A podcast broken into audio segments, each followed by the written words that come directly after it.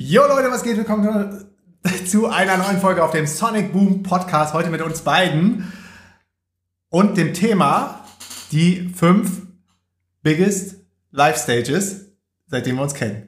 Genau, also die fünf biggest Life Stages und jeweils von jeder Stage die größte Gefahr oder Trap, die wir jetzt so rückblickend da sehen, ne?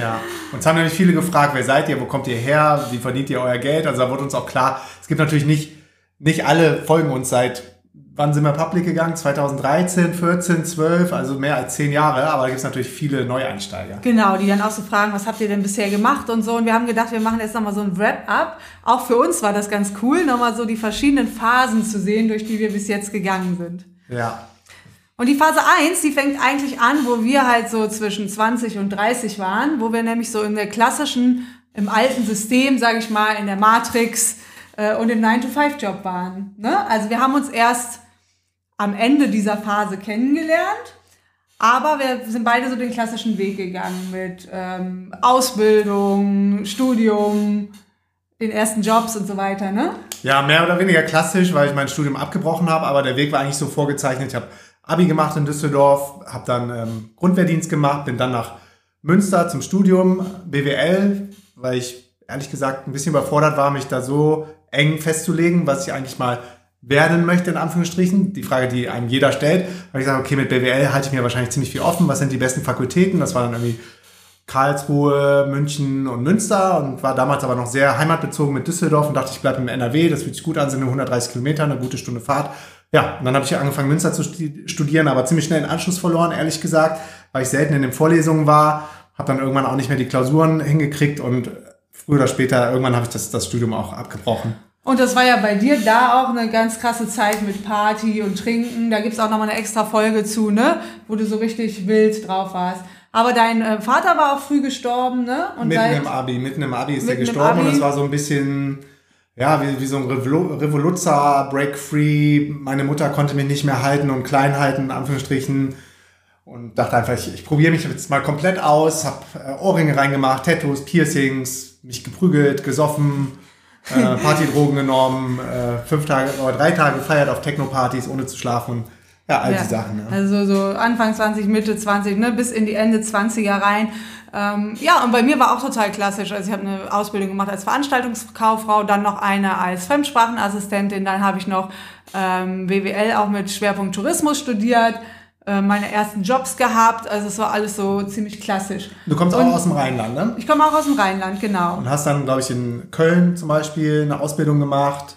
Das Tourismusding war auch in Köln, ne? Äh, Das war in Düsseldorf. Ah, das war in Düsseldorf. Ah, du warst immer so ein bisschen Genau, aber ich habe auch immer so, hatte immer Bock auf was Neues und ich hatte noch nicht so früh so Bock schon fest im 9 to 5 zu sein. Ne? Aber dann so Mitte 20, Mitte Ende z- 20 sind wir dann trotzdem ja beide in die 9 to 5 Arbeitswelt reingekommen und beide von Anfang an in Online-Startups gelandet. Also kennengelernt haben wir uns auch bei Stepstone, was eine Online-Jobbörse ist. Und ich kann mich noch dran erinnern, dass damals alle gefragt haben, hä, Online-Jobbörse, was ist denn das? Und das ist eigentlich ja total einfach, dass ähm, Unternehmen eine Stellenanzeige buchen, also dafür bezahlen, genauso wie das früher in der Zeitung war. Also es waren auch so die Anfänge halt von Online. Ne? Ich erinnere mich wirklich noch, wie man die erste E-Mail bekommen hat und Voll. so weiter. Weißt du, woran ich das festmache, dass das noch komplett in den Kinderschuhen war? Weil ich mich ja, wir haben uns ja bei Stepson kennengelernt in Düsseldorf und davor mein letzter Job war bei einer Eventagentur in Münster. Und da konnte ich dann eine Ausbildung machen. Ich dachte, okay, bevor ich jetzt mein gar nichts quasi in der Hand habe, mein Studium verkackt, habe ich in Münster schon immer viel gejobbt. Unter anderem dann bei der Eventagentur und die hatten einen Ausbildungsplatz für mich zum Veranstaltungskaufmann. Das war insofern spannend, dass, dass ich Events schon immer geil fand, aber ich hatte da quasi irgendwann den Schwerpunkt Online-Marketing. Und das war, das waren so die ersten Versuche überhaupt von mittelständischen Unternehmen. Die, die größeren ähm, Unternehmen hatten schon Budgets und so Inhouse, Online-Marketer, aber das war revolutionär. Heute, glaube ich, hat jedes Unternehmen, was ein bisschen was auf sich gibt, zumindest ein Freelancer, der Online-Marketing macht. Damals Auf war es noch Fall, ja. komplett neu und ich weiß nicht, ich habe 100 oder 200 Euro Budget gekriegt für Google AdWords und habe mich dann zu Hause allein privat total reingefuchst, um meinen Chef nicht zu enttäuschen. Und das waren so die Anfänge. Und ja, das war echt noch alles in den Kinderschuhen. Also witzig ist, auch bevor wir uns kannten, hatten wir beide unter anderem eine Ausbildung als Veranstaltungskauffrau Ja, und Mann. Und die Ausbildung war damals auch noch total neu. Das war total neu. Ich war, glaube ich, der erste oder zweite ja, ich war, auch, ich war der erste Jahrgang, glaube ich sogar. Ich war dann der Und du warst zweite. einer danach. Ja, genau. Also obwohl wir das nicht parallel und gemacht ich haben. glaube, bei mir war ganz neu Veranstaltungstechniker. Die kamen dann mit den Kauf Kaufmännern zusammen und so. Ja. ja. Und äh, also meine erste Company, meine Und, allererste, wo warte. ich die Ausbildung gemacht habe, war nicht ähm, ähm, Stepstone. Das war Köln-Messe, also die Köln-Messe. größte Messegesellschaft in Köln, die Live-Veranstaltungen äh, auch weltweit gemacht haben. Weißt du, was, was dann spannend war bei der Schule innerhalb von der Ausbildung? Die hat mir auf einmal wieder voll Spaß gemacht. Da habe ich auch so richtig gute Noten geschrieben, also im Vergleich zum, zum Studium. Studium, weil so praxisnah Ja, war, genau. Ne? Da habe ich mich voll reingehangen. Aber ich muss sagen, mir hat die. Ausbildung auch Spaß gemacht als Veranstaltungskauffrau. Ja. Aber wie gesagt, ich hatte auch noch Fremdsprachenassistentin und auch noch Tourismus, äh, BWL studiert. Also auch ziemlich viel. Also dafür, dass es bei mir ein absoluter Struggle war und ich im, im Grunde nur nach irgendeinem Strohhalm gegriffen habe, war das echt Ein guter eine Hit. Mega Entscheidung, ja. Ja. Im Nachhinein. Oftmals macht das Leben ja nur im Nachhinein Sinn.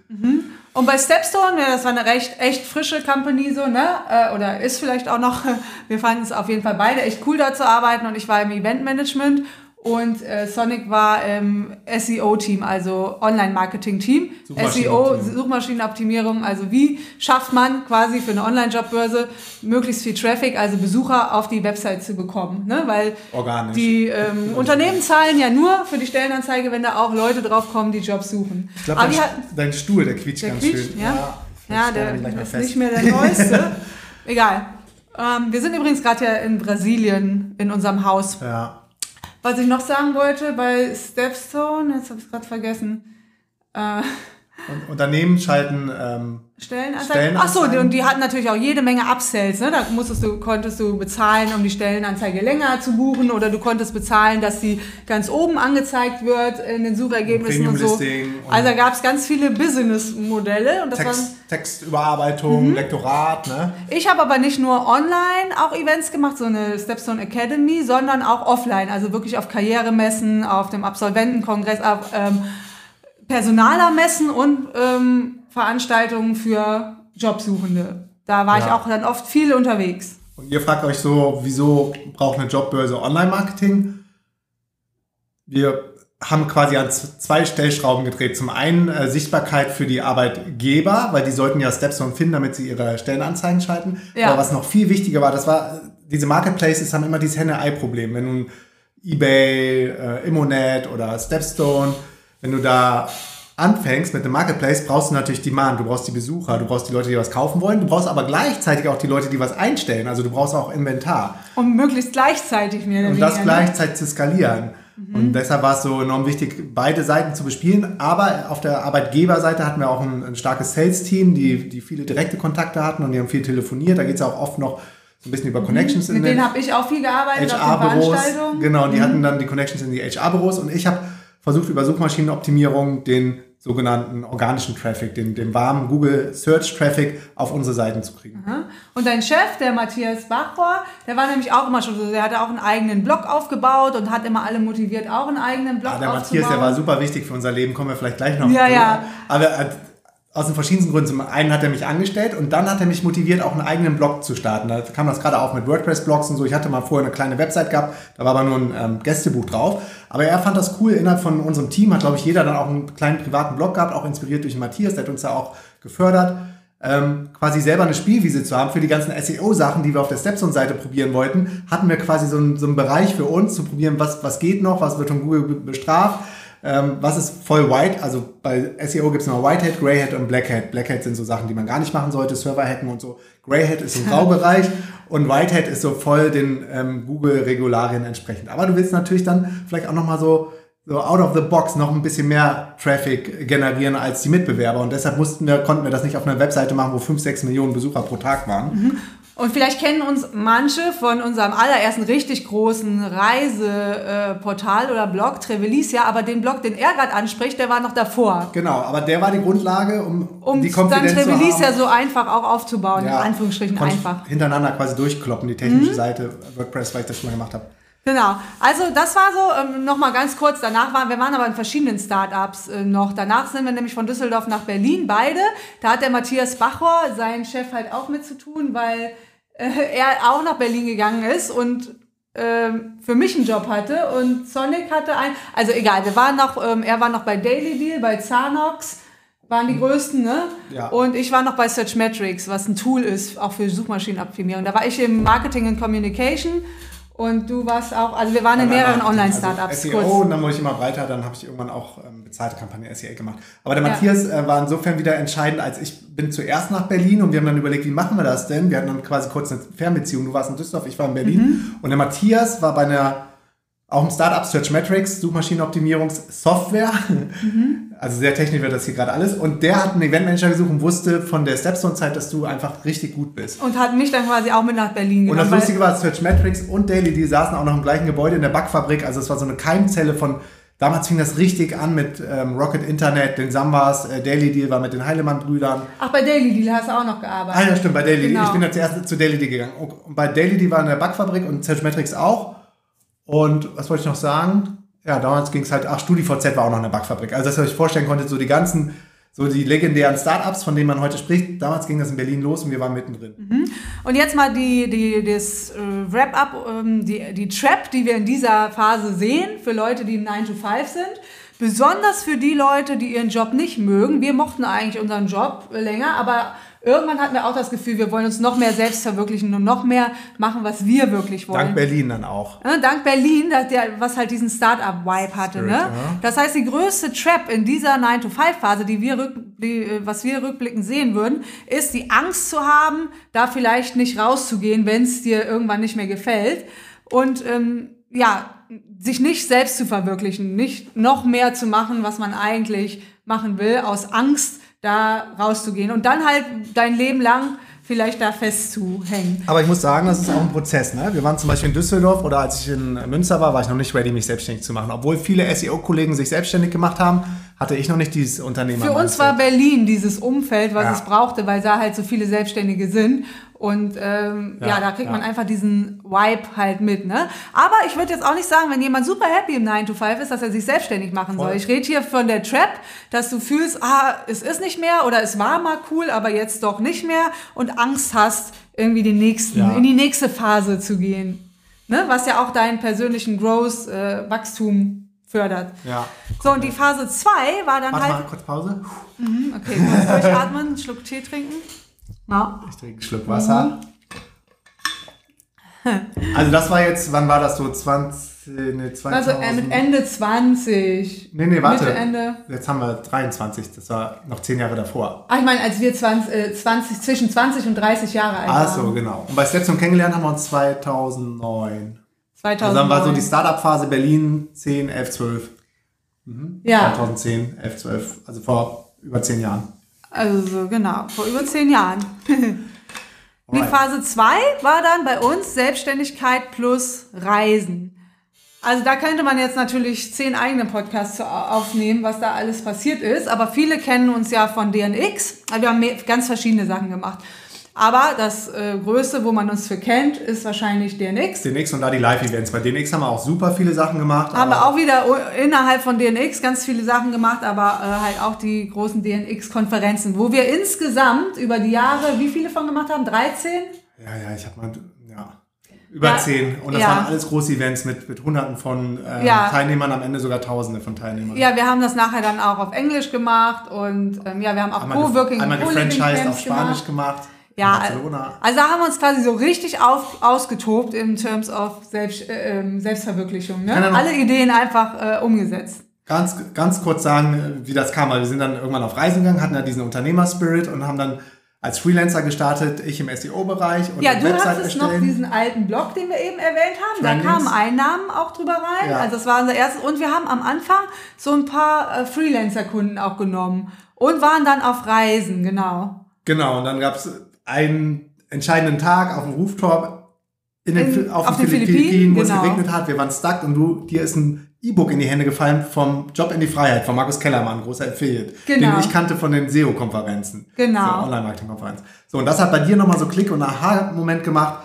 Du hast Bock, auch online dich selbstständig zu machen, Geld zu verdienen und dich zu verwirklichen. So, ne? Genau. Und dann lag das irgendwie total nahe. Ich weiß gar nicht, bist du drauf gekommen oder wir beide zusammen mit dem ähm, Reiseblog. Ja, also vor allem auch, weil ich auch in meinen 20ern schon so viel gereist war, dass ich mich in dem Thema super, also ich war so ein Backpacker-Typ halt, ne? Dass ich mich in dem Thema super sicher gefühlt habe. Also es ist schon auch immer gut, wenn man irgendwie ein neues Business starten will, dass man irgendwas macht, wo man natürlich schon Ahnung und Erfahrung Ja, zu hat. ich hatte von der technischen Seite die Erfahrung, wusste, wie man einen Blog aufsetzt, wusste, wie man Traffic generiert. Genau, und ich konnte super gut den Content, Content. und hatte sehr viele Ideen auch zu, zu visuellen Sachen wie Logo oder wie das aussehen Branding. soll. So, sowas kann ich auch ganz gut. Ähm, naja, auf jeden Fall kam da irgendwie alles zusammen.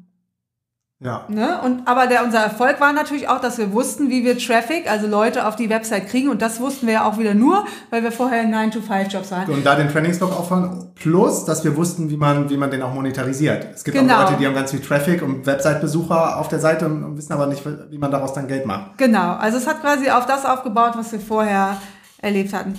So, und diese ganze Phase, ja, die war halt richtig wild. Und die, die größte Trap, sage ich mal, die wir nach, nach dieser Phase feststellen würden, ist ähm, also einmal, dass man wirklich overpaced, weil man so viel plötzlich machen kann, was man Boah. an Ideen hat, dass man quasi wie so ADH, heißt das ADHD oder ADHS Ich kriegt. weiß es auch nicht. Also, dass man- die Aufmerksamkeit, also das, Ja, dass man einfach so viel arbeitet, dass man sich quasi auch überarbeitet und im Worst Case äh, noch Health Issues bekommt. Ja, und weißt du, was auch eine Trap sein kann, dass, dass man äh, den Fokus verliert, ne? Weil man kann auf einmal alles sein und alles machen und man, diese Freiheit ist komplett neu.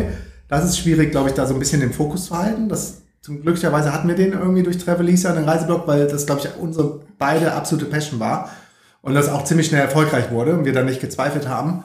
Und eine zweite Sache sehe ich noch, gerade wenn man aus der Corporate-Welt kommt, bei uns ging es noch, wir kamen aus der Startup-Welt, dass man noch zu Corporate denkt. Ich weiß noch, ich habe mir dann Briefpapier, Visitenkarten, Logo-Design für hunderte von Euro machen lassen, obwohl wir noch gar kein, gar kein Produkt, also gar kein Geld generiert hatten. So, ne? Dass man sich zu sehr in dieser Bürokratie dann auch verfängt. Oder in diesem Schein nach außen quasi, dass man Sachen macht, die Ja. nicht, in Anführungsstrichen, nicht wichtig sind, um Ja. zu starten Ja. und sich darin verliert. Oder in der Unternehmensform sind verliert. Oder in der ja, Jahre brauche, um eine UG zu gründen oder so. Ja, ähm, das stimmt, das finde ich auch. Und dann ähm, würde ich noch sagen, in der Phase, also zum Beispiel DNX, das ist vielleicht auch noch spannend, da kam auch unser ganzes Know-how zusammen, weil wir, wie gesagt, beide Veranstaltungskauffrau gelernt haben, Kaufmann, und ich ja äh, mega lange dann im Eventbereich gearbeitet habe und DNX war ja ein Event.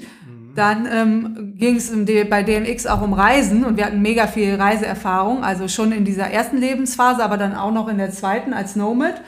Und wir waren Plus- so, so früh, es gab kaum Webseiten, die darüber gesprochen haben oder es gab eh kein Event dazu, wie man monetarisiert. Also es gab Geld verdienen im Netz. Kennst du das noch vom Wandinger? Per Wandinger. Wäre mal spannend, ob es das noch gibt, Ja, ne? das war so eine, überleg mal, die meisten kennen wahrscheinlich die Seite gar nicht mehr. Ja. Die war ganz gut. Das war so Mhm. eine der besten damals, aber die war jetzt nicht sonderlich fancy, aber der Content war Oder cool von dem. Pat, Pat Flynn hatte dieses. Pat Flynn aus dem US-Raum war. Aber was ich sagen wollte, das dritte, genau, wir, ähm, DNX war ja quasi so eine Mischung aus Event, Reisen und Online. Wir hatten quasi die ganzen Online-Kontakte auch zu Speakern und der ganzen Online-Welt durch die Startup-Zeit, hatten dieses ähm, Event-Management-Know-how und Travel-Know-how. Und das äh, war ja, und wir sind eigentlich naturally beide recht gut im Connecten mit anderen Leuten. Und so ein Event ist ja auch Leute zusammenbringen. Und was wir beide, glaube ich, sehr gut haben, meistens ergänzen wir uns, weil der eine was besser kann als der andere, finde ich diesen Marketing-Touch, so auch für Branding, Design, also Design du noch mehr, aber auch die, dieses griffige, dieses Logo, was irgendwie aus dem Nichts entstanden Das ist. kam aber auch so ein bisschen durch die Start-up-Welt, wo Ja. man das gelernt hat. Ne? Ich habe ja für Stepstone mega viele Flyer entworfen Ja. und äh, Me- Messe-Designs Ja. und so weiter. Scribbles da habe ich das schon auch gelernt. und, Ne? ich, und ich in der Eventagentur. man- Also kann man jetzt so nicht sagen, dass die 9-to-5-Zeit scheiße war. Ne? Die war, also A hatten wir Glück, dass wir in der Startup-Welt waren, die ja viel lockerer ist, als hätten wir jetzt in der Bank gearbeitet. Da waren auch coole Leute, da konnte man mit Kompuzenpulli auf die Arbeit gehen. ja. Ähm, und ähm, das war cool und auch so vom Know-how, was wir gelernt haben. Ja. Ich denke immer, äh, ganz viele Leute fragen sich ja oft so, oh, ich weiß nicht, ich will was online machen, aber habe keine Erfahrung in irgendwas. Dann würde ich immer sagen, dann mach doch einen Kurs, um was zu lernen und dann wende das mal selber an und dann kannst du es auch teachen. Also es kann ja auch ein Online-Kurs sein, muss jetzt nicht unbedingt eine Ausbildung sein oder eine Online-Ausbildung oder dann, dann, wenn man nicht weiter weiß, kann man immer gut was Neues lernen und die Erfahrung dann später wieder in eine Sache bringen, die man selber starten will. Ich glaube, das war auf jeden Fall bei uns auch so ein Key-Element, dass wir eigentlich immer nur über Sachen gesprochen haben, die wir selber gemacht haben. Ja. Oder selber. Und das heißt aber auch, es hat nicht, also das klingt jetzt hier wie, wie die Success-Story des, des Jahrhunderts, aber viele Sachen haben auch nicht funktioniert. Wir mal probiert, gemacht und dann wieder eingestampft. Ja, also wir haben aber auch uns wirklich halt wild ausgetobt Ja. in dieser Phase 2. Okay, die Phase 3, also diese Phase 2 war dann so ab Anfang 30, ne, bis geht, ging jetzt so bis Ende 30.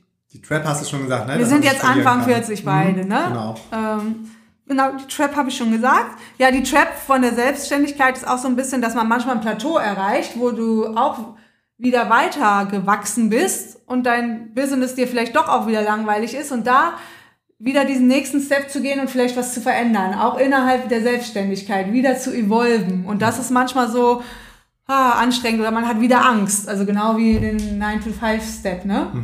So das einzustampfen und doch wieder ein neues Projekt anzufangen oder so. Ja. Und da rate ich eigentlich immer so eine Übergangsphase zu machen. Das Alte noch ein bisschen weiter und parallel schon das Neue anzufangen und dann das Alte ausfaden zu lassen und in das Neue reinzugehen. Ja. Phase 3, dann kamen wir in die Spirituality rein. Oder auch ins Personal Development. Personal Development kommt ja so ein bisschen automatisch, wenn man im Unternehmertum drin ist, dass man auf ne, diese Leute kommt wie, keine Ahnung, Tony Joe, Robbins. äh, To- Tony Robbins, Joe Dispenza. äh, Joe Dispenza ist mehr Richtung Spirituality. Aber Personal Development und Spirituality vermischt sich auch so ein bisschen. Man kommt so von dem einen in das andere. Und ich persönlich finde den Begriff Personal Development auch kacke, weil ich denke, es ist eigentlich Personal Undevelopment, weil du willst erstmal wieder nicht, äh, also willst wieder undevelopen, wer die, wer, was die Die Welt Konditionierung. der dir konditioniert hat. Du willst eigentlich wieder dein True Self werden. Das ist so der Weg. Und das ist auch Spirituality. Und nicht deine falsche Personality, die du vielleicht aufgebaut hast, was gar nicht dein True Self ist, die noch weiterentwickeln, sondern eher undevelopen. Und ich, und ich glaube, warum ähm, so viele Selbstständige und Unternehmer dann irgendwann an den Punkt kommen, ist, weil es eine logische Konsequenz zum, also aus Thema Mindset, weil Unternehmertum hat auch viel mit Mindset zu tun und wie man sich stimmt. selber sieht. Und das spielt ja dann auch in gewisser Weise in Spiritualität rein, aber vorher vielleicht noch ein Personal Development und, und dann erkennt man ja oftmals so, du, du bist irgendwie noch mehr als, als dein, dein Körper und de, dein Brain, sondern das ist auch noch eine Seele und ein Geist und dann kommt man ja zum Thema Spiritualität. Aber das ist auch, ähm, weil dein Business kann auch nur so viel wachsen, wie du selber wächst. Das Ja. ist der eine Punkt. Wenn du dein Business wachsen lassen willst, kommst du irgendwann an den Punkt.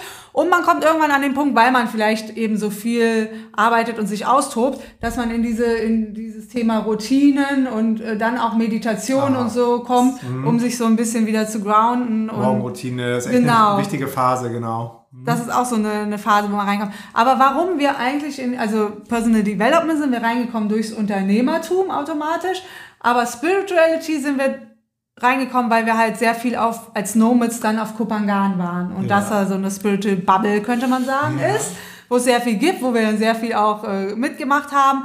Und da war ein ganz markantes Jahr, ich glaube, das war 2017, wo wir den Kyle kennengelernt haben. Der kommt aus USA.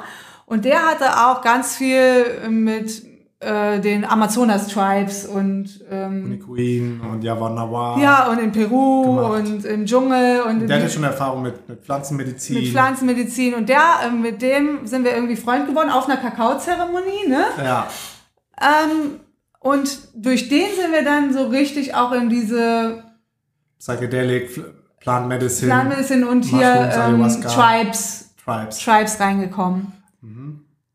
Ne? Und den haben wir da einfach quasi getroffen. Und der wusste wirklich alles dazu. Und trotzdem waren wir zur richtigen Zeit am richtigen Ort. Ich glaube, in dem Jahr zum Beispiel haben wir auch noch kein Aya gemacht, Ayahuasca, weil das noch nicht aligned hatte. Im nächsten Jahr kam das dann über die. Ja, also das ging auch so über mehrere Jahre. ne? Das ging dann quasi so parallel zur Phase 2 mit Selbstständigkeit reisen, die, diese Phase 3, ne? Das war so Mhm. Ja. ineinander. Ah, es war super wichtig. Also für mich persönlich war zum Beispiel zweimal auf dem gleichen Tony Robbins Event. Wir sind nach Australien geflogen zu einem äh, richtig langen Week-Long. Ja, Tony Robbins war auch echt cool. Robbins, Viele die Leute mögen den ja nicht.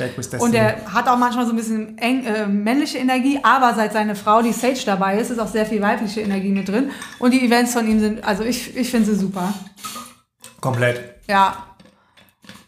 Also, Aber Dr. Joe, hast ja, du Dr. gesagt, Joe Dispenza würde für mich gehabt auf äh, dich, ne? Nummer auf Nummer 1 stehen. Von diesen ganzen, wir haben da noch mehr gemacht, aber das wird jetzt auch zu lang, ne? Wir sind ja, haben ja noch zwei Phasen. Also irgendwie auch schwer zu vergleichen. So jeder steht, hat so seine Expertise. Ja, ist Und anders, ne? Dr. Joseph Spencer ist einfach sehr disruptive auf allen Ebenen. Aber in dieser Phase waren wir auch mega viel auf Events oder wir waren auch auf so Sachen wie auf dem Burning Man in äh, Nevada. A-Fest, Mind ähm, Valley. Im A-Fest von Mind Valley. Also wir haben super viel mitgenommen, was auch echt cool ist. Ja, cool ja, gewesen ja, ist. war eine geile ne? Phase, will ich War nicht eine- missen. Nee, überhaupt War nicht. voll das wichtige Puzzlestück. Und äh, die Spirituality-Sache ging halt so weit, dass wir dann auch irgendwann im, hier am Amazonas mit dem Yavanava-Tribe waren, ne? Ganz tief in, in Brasilien in den Amazonas rein. Ja, aber diese Phase war auch echt mit am härtesten, finde ich, weil du kriegst ja dann so viele Realisationen, auch die dich mehr zu deinem True Self bringen, dass du auch viele krasse Entscheidungen treffen musst und Sachen wieder ändern musst in deinem Leben. Oder auch im Business. Ja, oder auch im Business. Und das kann manchmal echt heftig sein. Oder dass halt auch Sachen an die Oberfläche kommen, die irgendwie in deinem Un Unterbewusstsein rumgelurrt sind und mit denen du dann dealst. Und die Die vielleicht darfst. vorher verschlossen waren. Also Mhm. das ist gar keine einfache Phase, wirklich. Ja, und, und für mich, also von mir, für euch ein ganz wichtiger Hinweis in meinen Augen ist das Thema Integration.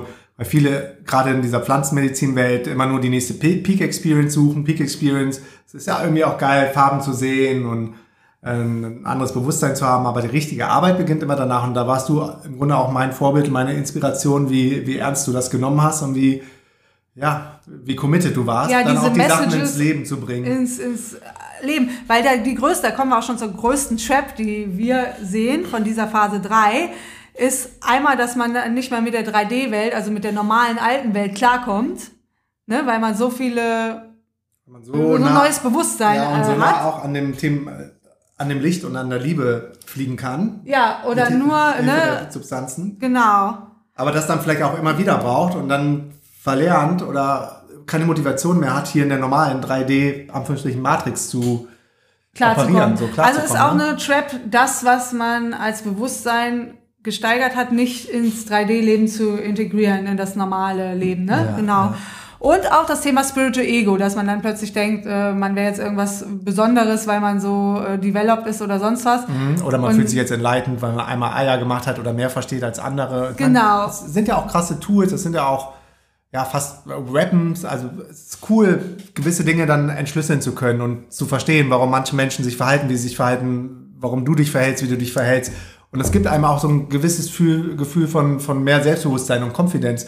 Nur müsste, muss man, sollte man echt darauf achten, dass man sich nicht entitled fühlt, also größer und höher und stärker weiter als andere Menschen. Mhm. Und man denkt dann, man kann alles besser handeln und dann kommt aber doch irgendeine Situation, wo du wieder total getriggert bist oder so, wo man dann doch merkt, äh, so weit, wie du denkst, dass du bist, bist du vielleicht doch nicht. Also es ist auch so ein ongoing Prozess, ne, der immer weitergeht. Und des Weiteren ist im Grunde auch so ein kleiner Trade, so ein Handel, den man eingeht, weil ich sag mal, je mehr Work du in dein Spiritual Development ähm, investierst, umso feinfühliger und sensitiver wirst du und auf einmal kannst du nicht mehr so gut ja, mit Mhm. In großen Gruppen in großen sein Gruppen, in so. Mhm. vielen Mengen und so.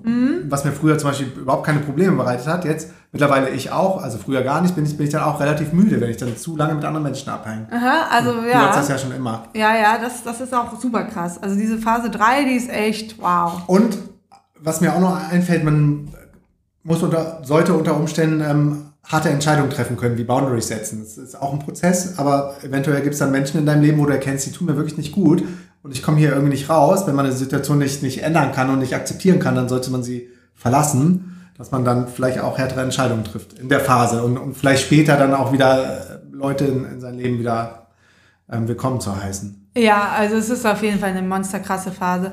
Aber das ist alles so integrativ, ne? Also das ist, heißt nicht, dass wir jetzt, äh, sind wir, sag ich mal, gerade in Phase 5, die kommt ja nachher noch, dass wir jetzt nichts mehr mit Spirituality zu tun haben. Also oder nichts mehr mit Phase 2, wo wir gereist sind und selbstständig Ja, waren. Also ist es ist nicht- alles keine- aufeinander aufbauend, ne? Ja, aber es ist jetzt nicht eine Hierarchie oder so eine Pyramide. So das eine, also insofern Schließt das andere ein, immer ja, wieder. genau, genau, immer inkludierend. Inkludieren, Aber ne? du kannst jetzt zum Beispiel nicht, doch könnte man schon in Phase 5 einsteigen, aber dann würden dir verschiedene Puzzleteile in den anderen Phasen. Okay, wir ma- machen es nicht zu theoretisch. Genau. Ja, ja, manche machen vielleicht die gleichen Steps, aber in einer anderen Reihenfolge Ja. oder manche werden nie selbstständig und haben dafür eine andere Phase. Aber es ist vielleicht auch mal cool für dich selber, mal so dein Leben zurück. Das habe ich auch schon mal gemacht in einer Note. Wirklich zu sagen, so von 0 bis 6, was war da dominant in meinem Leben, was hatte man für Freunde, was für Themen hat man sich mit beschäftigt. Dann von äh, 6 bis 18, von äh, 18 bis 25 und so, so, so mal so seine Live-Phasen runterzubrechen und drauf, äh, weil das ist ja auch das, was einen ausmacht. Und daran kann man dann auch oft so sehen, wenn man jetzt ein Business gründen will, was könnte ich denn daraus basteln? Was sind meine persönlichen Puzzleteile, die irgendwie zusammenkommen, die nur ich in der Kombination habe. Ne?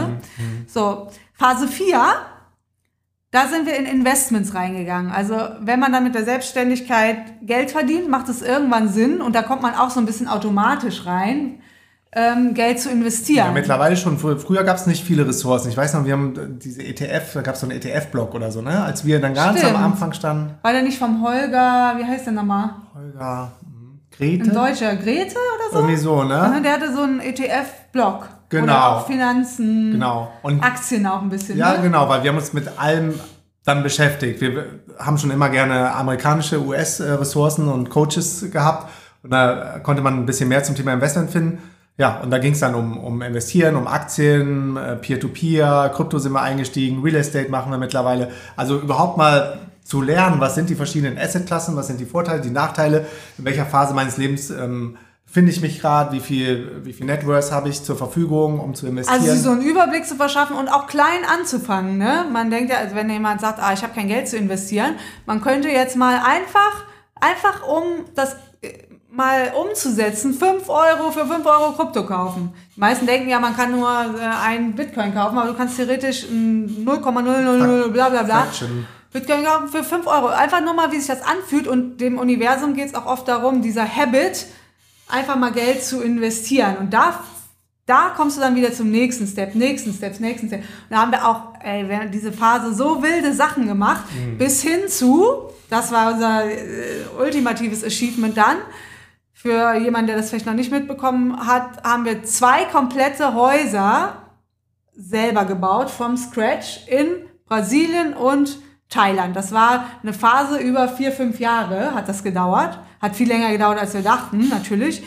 Ähm, aber genau, wir haben klar Investments gemacht in terms of, was du gerade gesagt hast, Aktien, ETF, ähm, Krypto, Peer-to-Peer. äh, Peer-to-Peer, also alles ausprobiert, was uns in die Quere kam. Da kann man auch zehn eigene Podcasts drüber machen. Aber dann auch noch Real Estate. Und das dann auch noch im Ausland. Also Real Estate sind Immobilien. Und das im Genau. Ausland, das auf zwei verschiedenen Kontinenten, mit zwei verschiedenen Kulturen, zwei verschiedenen Sprachen, zwei verschiedenen komplett unterschiedlichen Business-Setups, Lawyern, Ja, Beratern, und das sage ich jetzt mal als Construction-Teams. eines der größten Sachen in dieser Phase, weil das auch über so lange Jahre ging, bis und auch ziemlich viel unserer Zeit gekostet hat, in Und Anführungsstrichen. gerade auch Energie. Und am Anfang davon haben wir auch noch, waren wir auch noch sehr viel im In- Online-Business drin und auch noch in der Spirituality plus dann die Die, Investments. und die Bauprojekte. Irgendwann haben wir Boah. dann angefangen zu bauen. Das war, das war richtig krass, level. Ne? Aber jetzt so rückwirkend war es auf jeden Fall ein mega guter Step. Aber die größte Trap, die ich jetzt zu aufgeschrieben habe, ist dann zu vorsichtig zu sein. Also wir haben jetzt bestimmt drei Stücke Land, wo wir dachten, ah, da waren wir kurz davor, die auch noch zu kaufen. Wir haben ja auch noch Land hinter uns gekauft. Und das haben wir aber nicht gemacht. Und jetzt denken wir so, das wäre doch, äh, wäre doch cool gewesen, wenn wir das noch gemacht hätten. Also zu vorsichtig sein oder zu mutig und Geld quasi, wie sagt man, äh, zu verlieren oder in die Tonne zu hauen. Ja, zu haben wir Risiko. auch alles gemacht. zu viel Risiko einzugehen. Genau, ein zu hohes Risiko einzugehen. Und da ist ganz spannend, dass Sonic tendenziell eher mutig ist. Ich bin eher vorsichtig. Und der Sweet Spot ist eigentlich in der Mitte von uns, würde ich sagen. Ja. Ja, Wobei man oftmals erst im Nachhinein reflektieren kann, was für Entscheidungen habe ich getroffen, war das gut, war das schlecht, um dann mit dieser Erfahrung wieder andere Entscheidungen in der Zukunft zu treffen. Also investieren ist am Ende auf jeden Fall auch ein Game von, von Experience und Erfahrung. Und deshalb Ja. sollte man frühzeitig, wie du schon gesagt hast, mit ganz wenig Geld schon mal anfangen, wie fühlt es sich an, eine Fraction, also einen kleinen Anteil von, von einer Tesla-Aktie zu kaufen. Es kann auch sein, sich Oder mal ein, äh, so ein Testportfolio bei seiner Bank anzulegen. Ne? Ich habe zum Beispiel noch die Comdirect Bank in Deutschland, da kann man so ein, Testportfolio einfach so tun, als hätte man die und die Aktien gekauft und dann kann Paper man so Trading. sehen, wie das hoch und runter gegangen wäre, wenn man das gemacht hätte. Dann muss man sich so ein Depot freischalten lassen, ne? Zum Beispiel. Also, Musterdepot nennt sich das, ich, in Musterdepot, genau. Auf Englisch Paper Trading. Und ich glaube, äh, also die, was ich hier noch aufgeschrieben habe zur Trap in dieser Phase, ist zu denken, dass das keine Arbeit wäre. Also auch Investing und dann kommt das Geld halt alleine rein. Es ist schon, ich finde, im Vergleich zur aktiven Selbstständigkeit mit Produkten finde ich es weniger Arbeit, aber kann auch sein, weil es uns auch ein bisschen Spaß macht. Kommt da auch immer drauf an, was du machst. Ne? Kommt drauf an. Ob, du- ob du jetzt eine, eine Spot-Exposure aufbaust Ja. oder ob du äh, Derivate-Trading machst, Day-Trading machst. Das stimmt, Ob du am ja. Aktienmarkt aktiv quasi dein Portfolio verwaltest oder ob du einen ähm, eher passiven ETF gehst, Ja. Index. Also, weil es ist schon Arbeit, dass man sein Geld auch sich drum kümmern muss und managen muss. Ja. Wenn man mehr Geld hat, heißt das nicht unbedingt, dass man nichts mehr zu Weniger, tun hat. Klar, wenn du es einfach nur auf der Bank liegen lässt, aber das ist, ist Dann dann irgendwie die- auch unverantwortlich fast. Weil dann frisst, äh, frisst die Inflation das Da Geld frisst die. Inflation es auf und Geld will einfach auch im Fluss sein, im Umlauf, sonst, Ja. sonst wird's, äh, verlierst es auch sehr wahrscheinlich wieder. Und ach, die, mir fällt noch eine ähm, Trap ein in der Phase, dass man versucht zu investieren, ohne auf einem Personal Level sein energetisches Money-Mindset hochzubringen. Ja, voll. Ja, Mir fällt gerade auch noch ja geil. eine Sache mehr ein, dass man, obwohl ja, es gibt Menschen, für die ist es ein Game, wie zum Beispiel Warren Buffett, ein Star-Investor, der, der, das ist einfach nur ein Zahlengame. Der lebt immer noch ein ähm, sehr bescheidenes Leben für, für die Billionen, die er hat. Äh, aber für die meisten Menschen macht es Sinn, sich bestimmte Ziele zu setzen, was man mit dem Geld machen will. Und dahinter steht dann wieder ein Gefühl, was man mit dem Geld machen will. Und äh, das ist dann einfacher, als, als nur den Zahlen quasi hinterher zu hecheln. Und dann aber auch wirklich auszucashen, wenn du bei diesem Stand bist, um davon dieses Ziel zu erfüllen. Ja, also das ist auf jeden Fall Auch ein, Mann, ein Mindset-Ding, ne? ein Mindset-Ding, ein Growth-Ding. Aber mir, also mir hat die Phase auch echt Spaß gemacht, Ja. weil die war auch extrem wild bei uns oder ist immer noch. Also wir sind jetzt in Phase 5, aber wir machen immer noch Investments, also sind immer Phase 4. Ja.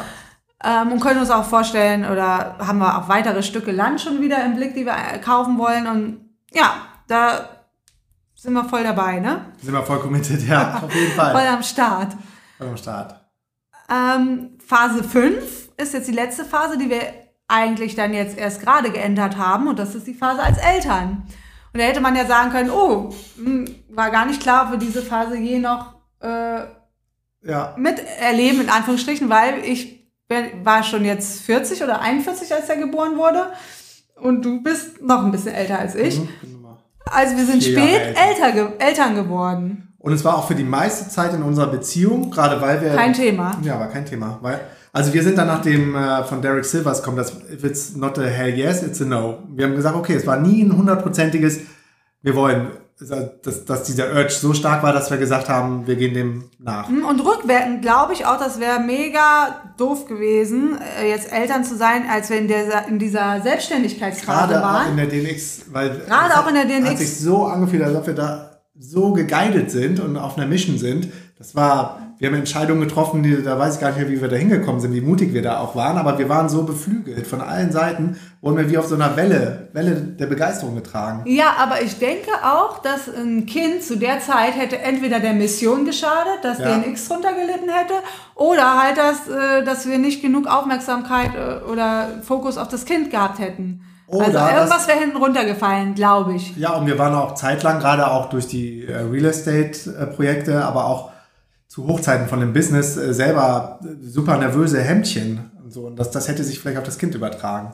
Ach so, das wollte ja genau. Also unser Nervous System zu regulieren, also ein bisschen runterzukeilen nach dieser ganzen, nach diesen ganzen krassen Phasen von äh, Selbstständigkeit, Personal Development, Spirituality, Investment. Da mussten wir uns echt mal kurz durchatmen. Da war Covid, das war die Covid-Zeit, wo ja alle ein bisschen zum Stillstand gekommen sind. Da sind wir nämlich dann auch länger an einem Ort geblieben als normalerweise. Da konnten wir uns mal so richtig resetten und haben auch unser Nervous System mal wieder so runtergefahren Grounded. was so voll auf High, äh, High Alert war, weil wir so viele Bälle immer gleichzeitig in der Luft hatten, was aber auch Spaß gemacht hat, aber man muss sich dann halt auch irgendwie stoppen und zügeln ein bisschen. Ja.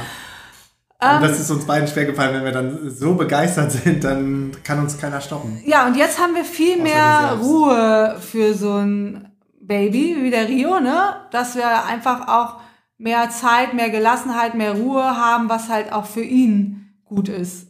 Gerade auch, genau, ähm, in terms of Trigger, ne? So ein Kind kann auch deine inneren Sachen triggern, aber dadurch, dass wir schon so viel Work gemacht haben, ist das merklich weniger, beziehungsweise eigentlich bis jetzt noch non-existent. kann natürlich noch kommen, wenn er so in sein toller Alter zwischen 1 und 3 kommt. Aber wir haben jetzt so viel Work gemacht, dass wir dann wissen, äh, wenn er irgendwas in uns triggert, dann liegt das an uns und nicht an ihm. Und wir müssen uns als Parents ändern und nicht ihn. Also wir haben einfach so viele Sachen gelernt, die uns jetzt auch helfen, glaube ich, eine, ja, eine bessere Family aufzubauen. Plus, Ja. wir haben jetzt äh, die ganze Financial Stability, wir haben gerade die Häuser, wo wir hin können, wir haben einfach mehr Ruhe und Zeit für ihn. Ja, wir können ihm komplett unsere Aufmerksamkeit schenken.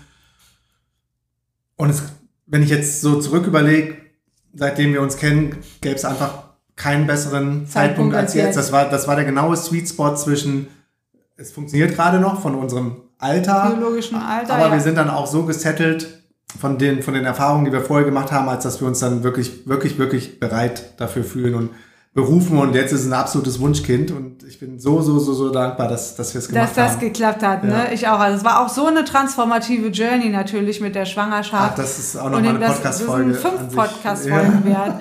ähm, aber das, das ist jetzt echt total ähm, schön. Ja. Und die, man könnte jetzt sagen, hm, wenn wir Pech gehabt hätten, hätte das jetzt nicht mehr geklappt, ne? Weil da, viele machen das ja auch vorher aus Angst, dass es später nicht mehr klappt. Viele haben Angst, so, oh, dann sinkt meine Fruchtbarkeit. Haben ja schon die Leute jetzt mit Anfang 30 Angst, ne? Da habe ich noch keinen Gedanken. Also es ist dann auch nochmal eine ganze ganz eigene Geschichte. Aber was ich hier noch als Trap aufgeschrieben habe in dieser Elternphase, ist, dass man sich selbst komplett aufgibt und nur noch auf das Kind fokussiert ist. Wir, wir sehen das eher so, dass man ein Team ist, dass es allen gut geht. Also dass man nicht nur kindzentriert, sondern family-zentriert denkt. Weil wenn es allen gut geht, geht es gleichzeitig allen besser, als wenn einer hinten runterkippt, egal ob das Eltern oder Kind ist. Ähm, genau, das ist, würde ich bis jetzt noch zu der ähm, Elternphase sagen. Ja, ja, Oder vielleicht, vielleicht ist auch eine Trap, dass man denkt, man kann sich dann nicht mehr selbst verwirklichen. Mhm. Sag ich mal, wenn einer sich dann selbstständig machen will. Ich glaube, das ist eine der besten Zeiten auch. Ja, es gibt, ein Freund von uns hat gesagt, der war noch nie so kreativ wie während der Phase, wo die Kinder geboren sind. Genau. ne? Das kann auch ein Ja, guter Treiber sein. Kann auch ein guter Treiber sein. Oder auch ein guter Treiber sein, dass man sagt, nee, jetzt möchte ich wirklich mehr zu Hause sein, um mit meinem Kind Zeit zu verbringen. ja, ja. Und nicht Also auf der Arbeit. Auf die verschiedensten Weisen. 9 to Es ist 5. immer eine Frage der Perspektive, wie du das Ganze siehst. Aber Ja. eine Treppe sehe ich auch, sich in den Rollen dann zu verlieren. Als, als, gerade als Mama, glaube ich, noch mehr als, als Papa, dass man nur noch Mama ist, quasi wie so eine Glucke mit dem Kind zusammenhängt und sich selber vergisst, in Anführungszeichen, und dann irgendwann schlägt das aber zurück. Ja, das ist das Problem, ne? Wenn Sure du enough. selber nicht dein Töpfchen auch mitfüllst, Ja. dass du dann auch keine Hilfe mehr eigentlich für das Kind bist, ne? Ja. Und dann guckst du in den, in den. Spiegel und bist nicht mehr, du bist einfach unzufrieden, traurig, bist, bist nicht mehr du selbst und denkst, wo ist die Zeit geblieben? Ich, man fühlt sich dann so ausge, ausgemergelt. Ne? Also das wäre so stand jetzt die Trap, aber wahrscheinlich haben wir in fünf, Mhm. Ja. fünf Jahren noch mehr äh, Overview über diese Phase, weil in diese Phase sind wir ja gerade erst sozusagen geentert.